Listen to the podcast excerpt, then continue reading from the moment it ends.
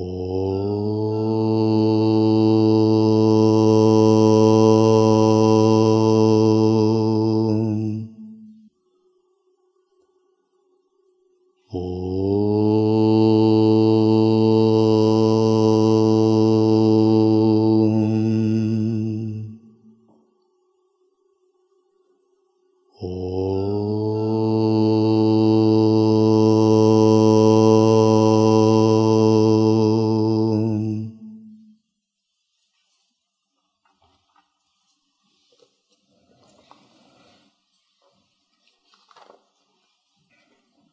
Текст Видеранья Панчадаси.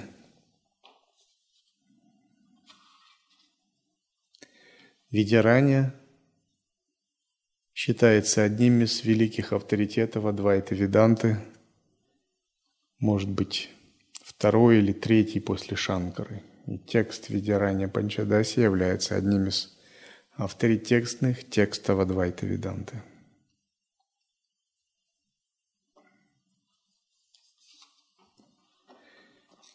Это глава, которая называется Шраваном Мананом Нидитьясаном. Особенно важна для нас. Потому что как в Адвайта Веданте, так и в учении, драгоценном учении Лая-йоги, эти три главных принципа должны быть глубоко осмыслены и стать мерилом нашей жизни. Наше понимание, медитация, будущее – зависит от того, насколько мы разбираемся глубоко в этих принципах Шраваном, Мананом и Нидитхьясаном. Однако условием того, чтобы мы поняли эти принципы, является наличие веры, духа самаи и прибежища. Потому что эти принципы, хотя и толкуются философски, на самом деле это не философские принципы. Как и само учение не является философией или даже методологией. Это глубже, это тонкая обхава благословения и вдохновения, которое приходит от божественных измерений. И даже если мы очень развиты философски, но у нас нет связи с чистым измерением божественных существ, святых, мы не сможем понять учение – Итак, условием, первичным условием для Шравана, Мананом, Нидитьясаном является вера, Шрадха, и Шараном, прибежище. Если вы чувствуете, что у вас есть трудности с пониманием учения, начинать следует всегда с этого. Вера и прибежище.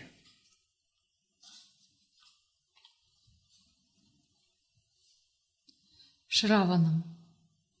Это исследование, предпринимаемое для того, чтобы раскрыть истинное значение и важность утверждений Шрути. Шрути – это священное писание. Священные писания бывают двух типов – шрути и смрити. Шрути – это услышанное, смрити – это запомненное. То есть услышанное – это откровение, и оно по статусу выше, чем запомненное. Например, Веды, Упанишады – это шрути. Оно состоит из учения, объясняемого компетентным мастером, где раскрывается истинная природа человека, о которой говорят шрути. Это не просто слушание – оно сопровождается исследованием и рассуждением, что помогает найти истину, анусадханом. Итак, шрути – это исследование не интеллектуальное, а более тонкое. Шрути, вернее Шравана – это атмавичара. Шравана – это углубление своего понимания Бога. Сначала мы приобретаем прибежище, обретаем веру, но затем нам надо понять, что есть вера, что есть объект нашей приверженности, какова их природа. Для этого мы предпринимаем исследование. И это не интеллектуальное исследование, но оно может начинаться с интеллекта. Для того, чтобы Шраванам принесло пользу, сначала человек должен обрести садхана четушта ясампати и чистоту ума, а также устранить его беспокойство. Изучаемый предмет невещественен, а потому сложен, что делает незаменимым повторение шраваном до тех пор, пока не будет получено ясное знание. Каков изучаемый предмет? Это Брахман, Абсолют, и он не, невещественен, потому и сложен для ума. Мы должны вырастить тонкие индрии, джнян индрии, для того, чтобы могли понять язык, на котором говорит Бог, и понять природу Бога, понять природу Абсолюта. Даже боги находятся в смущении в относительном понимании его природы. И первый урок, который мы должны извлечь – смирение. Смирение означает, мы должны усмирить свой ум, свое эго и признать то, что наше понимание ограничено, что наша мера, которой мы мыслим, ограничена. Наш ум ограничен, наше понимание ограничено – Наши оценки, наши суждения ограничены. Мы понимаем очень мало от природы Бога. Такое смирение позволяет нам не привязываться к своему эго и к своей картине мира. И все время начинать руководствоваться авторитетом священных писаний, авторитетом наставлений и духовным благословением интуиции, которая идет не от ума, не от эго, а от высшего «я». В каком-то смысле то, что мы думаем, это иллюзия. То, что мы считаем, это иллюзия. То, что мы думаем о мире, это иллюзия. То, что мы имеем в памяти, это иллюзия. Наши оценки и суждения наши – это иллюзия. Мы не должны привязываться к этому. Но это помогает нам жить в этом материальном мире. Но это не помогает нам познать Бога. Поэтому, чтобы познать истину Абсолюта, мы должны усмирить ум и отделить себя от всех этих иллюзорных представлений. Как только мы начинаем думать, что мы познавшие, это уже признак падения в иллюзию. Но как только мы начинаем усмирять наш ум, это признак нашего духовного возвышения, духовного процветания.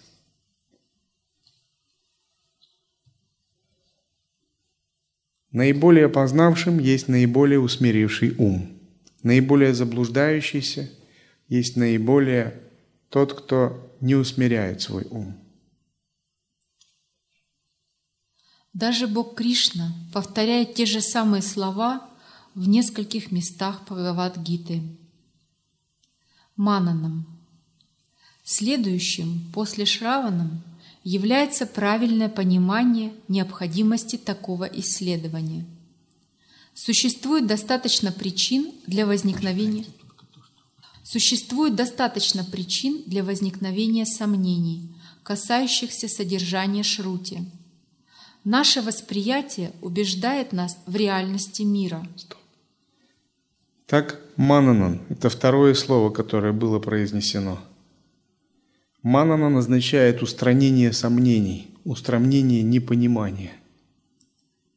Видярания вместе с другим соавтором Бхартрихари описывают методы устранения сомнений в этом тексте.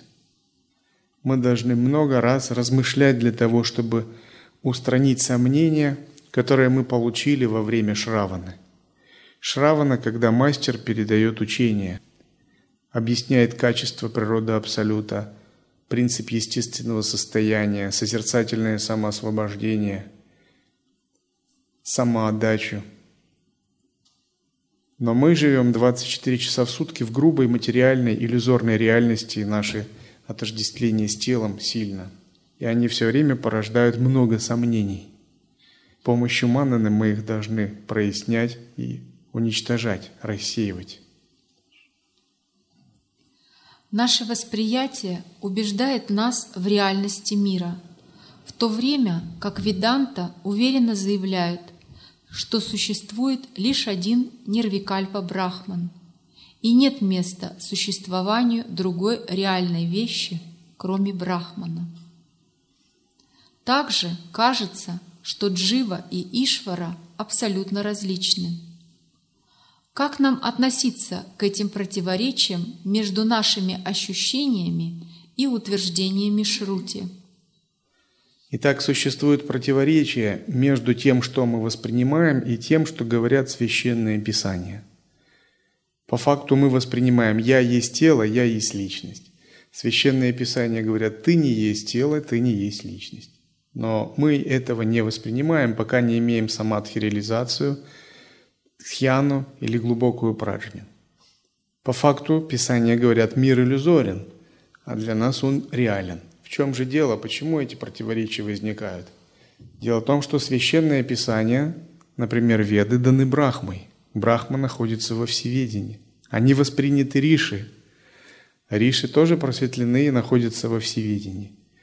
А мы не боги, такие как Брахма, не просветленные, не Риши, и не находимся во всеведении. И наши органы чувств говорят нам совершенно иное. То есть мы находимся в состоянии как бы искаженного, перевернутого восприятия реальности. И первое, с чего мы начать должны, мы должны принять авторитет Шрути. Мы должны им поверить, довериться и начать на них опираться. Но эта вера рано или поздно должна привести нас к практике с тем, чтобы мы на своем личном мистическом опыте подтвердили авторитет Шрути. Почему же у нас есть такое противоречие – Потому что у божественных существ есть джнян индри, органы познания, с помощью которого они могут видеть то, что они описывают.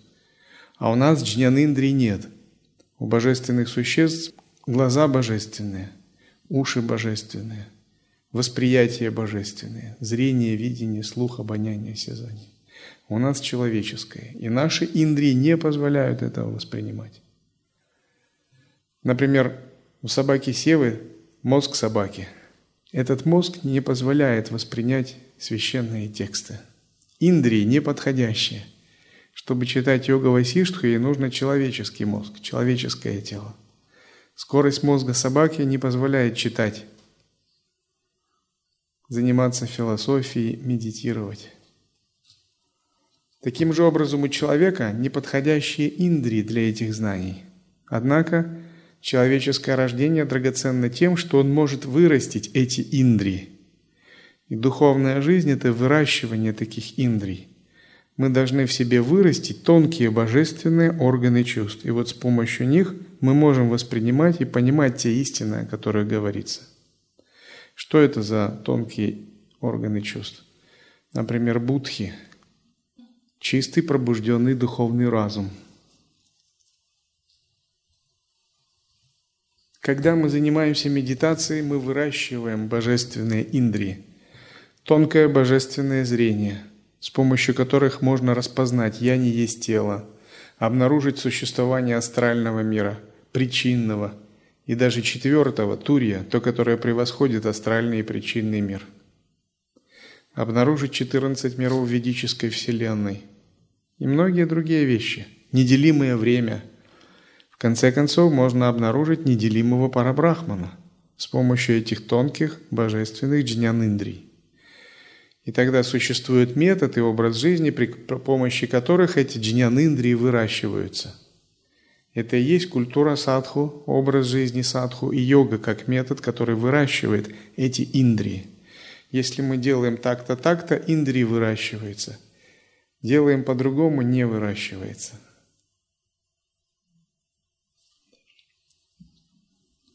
Как нам относиться к этим противоречиям между нашими ощущениями и утверждениями Шрути? Поэтому обязательно нужно проверять эти утверждения рассуждением юкти, чтобы рассеять сомнения. Этот процесс рассуждения называется мананом. При помощи рассуждения возникает возможность шамбхави ясного понимания анусадханам значения шрути, татва – Лишь Раванам дает знание, уничтожающее невежество. На самом деле знание о данной вещи обретается благодаря прамана, средствам познания и ничему иному. Веданта в словесной форме – это прамана для познания себя при помощи шраванам. Если обучение правильно, то знание не раскрывается, несмотря на постоянное шраванам. Человек не должен поспешно делать вывод о неэффективности веданты или считать себя неспособным. В этой ситуации требуется посмотреть, как реагирует ум на прамана веданты. Итак, прамана – это средство, инструмент. И в нашем случае средством является дхарма. Адвайта Веданта, Лая Йога – и вся культура санатана дхарма. Если учение правильно, но знание не раскрывается, это означает, что наших качеств недостаточно. Мы применяем метод, но наши качества пока не позволяют его воспринять. Это подобно тому, как зерно хорошее, оно бросается в почву, но почва неподготовленная, зерно не может прорасти – Например, я проповедую Дхарму 17 лет. Но результаты, скажем так, отличаются от моих ожиданий. Иногда такое ощущение, что сеешь мешками, а всходит по одному семечку. Сеешь обильно, но почва неподготовленная. Сходит один там, один там, один там. Хотелось бы сотнями и тысячами. Прамана правильное, учение истинное. Святые благословляют. Но очень сложно этому семечку взойти в атмосфере, в культуре, в среде обитания, там, где нет садху. Очень медленно, как на неподготовленной каменистой почве всходят семена дхармы. Очень медленно. Это указывает на наличие скрытых причин, которые противодействуют восхождению семени Дхармы. Об этих причинах будет сказано позже в этом тексте. Возможно, нужен другой подход, соответствующий складу ума. Поэтому правильнее всего найти изъяны и исправить их, чтобы устранить препятствия к получению знания. После этого нужно применить ту же Веданта Праману.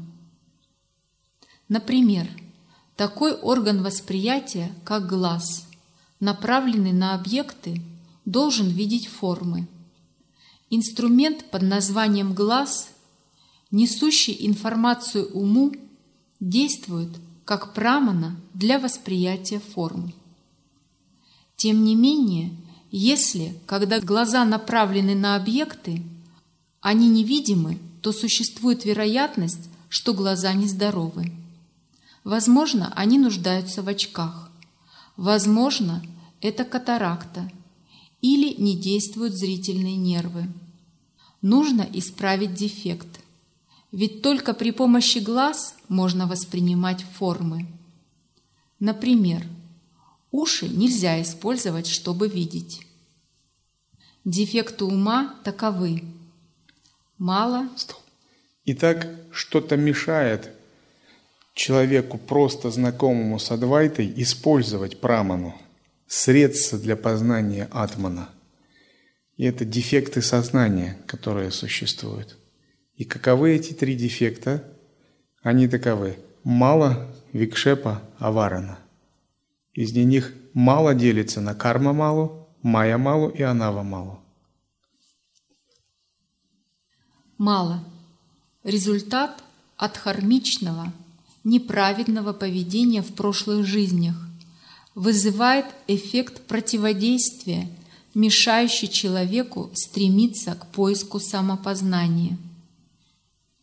Часть вет, говорящая о карме, описывает различные ежедневные действия, которые человек должен совершать в зависимости от своего положения.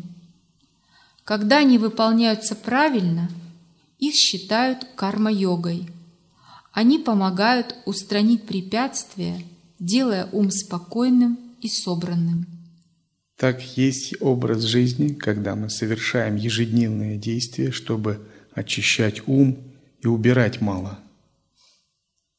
Утренняя практика, медитация, утренняя коллективная практика, сева, вечерняя коллективная практика.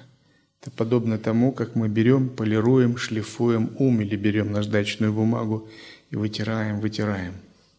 Очень важно ежедневное поклонение божествам, важно ежедневное слушание текстов, потому что у нашего ума накоплено много мало. Мало – это нечистота восприятия, связанная с чувством индивидуальности, анава, или чувством делателя, карма мало, или с чувством разнообразия, майя мало – мы должны постоянно полировать свой ум различными средствами. И особенно важным является упасана. Упасана и Ишвара Пранитхана. Упасана, Ишвара Пранитхана – это взращивание, воспитывание духа поклонения. Следует воспитывать себе дух поклонению Божественному. Потому что если мы не воспитаем такой дух – Наши созерцательные упражнения будут подобны таким семенам, которые падают на неподготовленную почву. Дух поклонения означает видеть божественное в статуях, изображениях и скульптурах. Видеть божень... божественное в святых своей линии. Видеть божественного в своем мастере. Видеть божественное в учениках мастера. Видеть божественное в братьях и сестрах под харме. Видеть божественное в себе – видеть божественное в своих родителях, даже в школьных учителях, которые вас когда-то учили. Видеть божественное даже в собаках и кошках. Видеть божественное в хорошем, видеть божественное в плохом. И стараться воспитывать себе такой дух поклонения. Если дух поклонения будет пронизывать вашу жизнь с утра до вечера – вы придете к тому, чтобы зародить чистое видение и понять истину Адвайты, и Веданта станет праманой. Без такого духа поклонения, даже если быть сильным в технических практиках, пранаямах, визуализациях и мантрах, йоги неизбежно столкнется с малыми, и малые заставят его принять поражение. Как воспитывается дух поклонения? Сначала он воспитывается ритуально – мы хотя бы на уровне тела делаем поклоны, делаем подношения, поем славу божественным существам.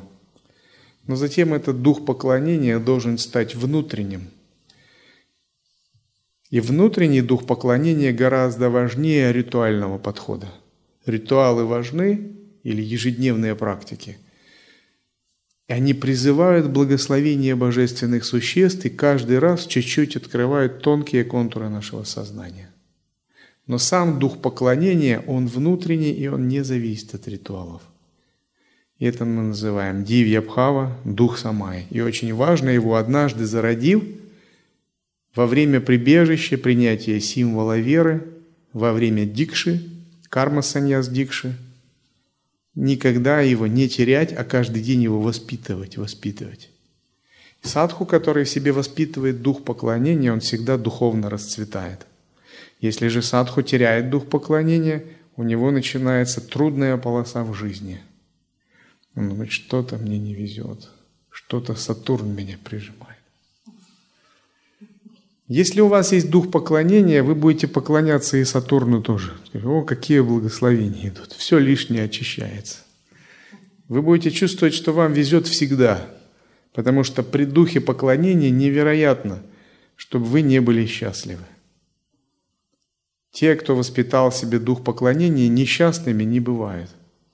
Потому что дух поклонения заставляет нас забыть о своем эго. Именно эго является большим злым духом, который создает нам трудности. А когда у вас есть дух поклонения, вы о себе уже не думаете.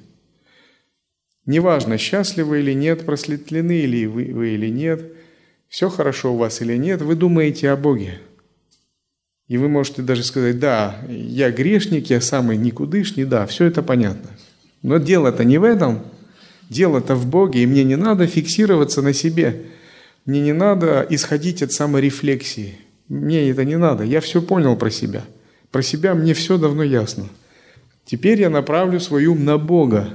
Я не буду больше копаться в себе, я не буду рассматривать под увеличительным стеклом свои старые кармы, привязанности и все лабиринты своего ума. Это глупое, бесцельное занятие. Я направлю телескоп на Бога. Я буду рассматривать только Бога. Я буду возвышаться через это рассматривание. Вот это дух поклонения.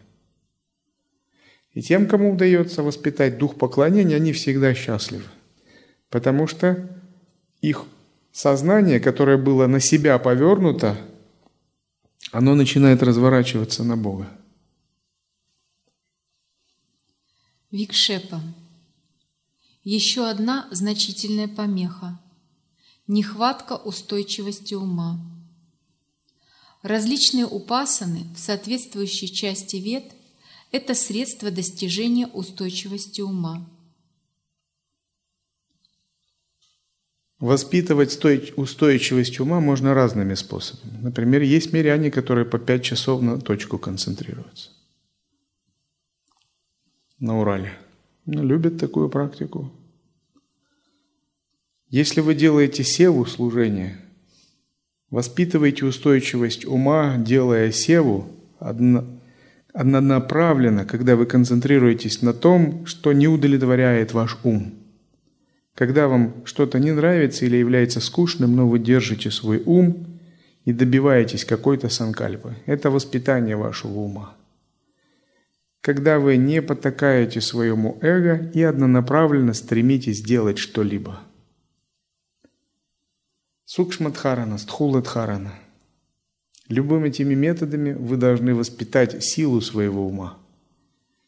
И этот однонаправленный ум даст вам любые результаты. Но эти результаты вам не нужны, потому что этот однонаправленный ум вам нужно направить на Бога. Ваш главный результат – это божественное, это брахман. И вы должны иметь такой сильный однонаправленный ум, чтобы быть возможно было сконцентрировать его на брахмане. Аварна. Даже после того, как предыдущие два дефекта устранены, знание собственной истинной природы нельзя обрести просто так. Мешает невежество, которое служит вуалью аварана, скрывающей истинное «я». Невежество может быть уничтожено только при помощи познания себя, для которым средством служит шраваном – как мы уже видели. Как только это невежество уничтожено, истинная природа «я», то есть принцип знания, сам вид, проявляется спонтанно. Итак, ум можно уподобить чистому озеру. Мы недавно были на озере Тургаяк. Там вода подается в краны гостиницы прямо из озера, без какой-либо очистки, кипячения. Можно пить из крана – можно пить из озера. Потом мы были на другом озере, рядом с которым небольшой ашам учеников Пайлата Бабаджи. Это голубое озеро. Оно небольшое, но глубина у него метров восемьдесят. И очень чистое. И вот наш ум в своей основе – это очень чистое озеро. Но, к сожалению, на этом озере есть нефтяная пленка – Нефтяная пленка – это как мало. Потом на нем есть волны, постоянная рябь. И кроме этого, под нефтяной пленкой и волнами есть еще тина. И вот пленка – это мало. Викшепа, колебания – это волны, которые дают неустойчивость. И тина – это аварана, например, клеши, неведение, такие плотные кармы – и все это закрывает изначальную чистоту нашего озера. И когда смотришь, то ничего не видно внизу. Вот Тургаяк видно дно. Может быть, больше 10 метров. Итак, нам нужно сделать свой ум чистым, как озеро Тургаяк. Или как голубое озеро. снять все эти пленки Малу, Викшепу и Аварану. Для этого мы каждый день должны его полировать, разными методами очищать и прояснять. И все это должно быть в духе поклонения божественному. Потому что вот это воспитание упасаны, Ишвара Пранитханы, оно привлекает мощный очистительный божественный свет, который помогает вам убирать эту нефтяную пленку, тину и эти волны.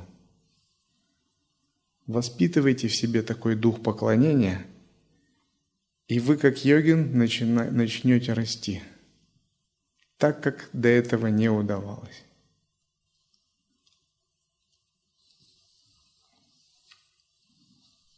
Третий аспект Нидитьясану мы рассмотрим, наверное, завтра.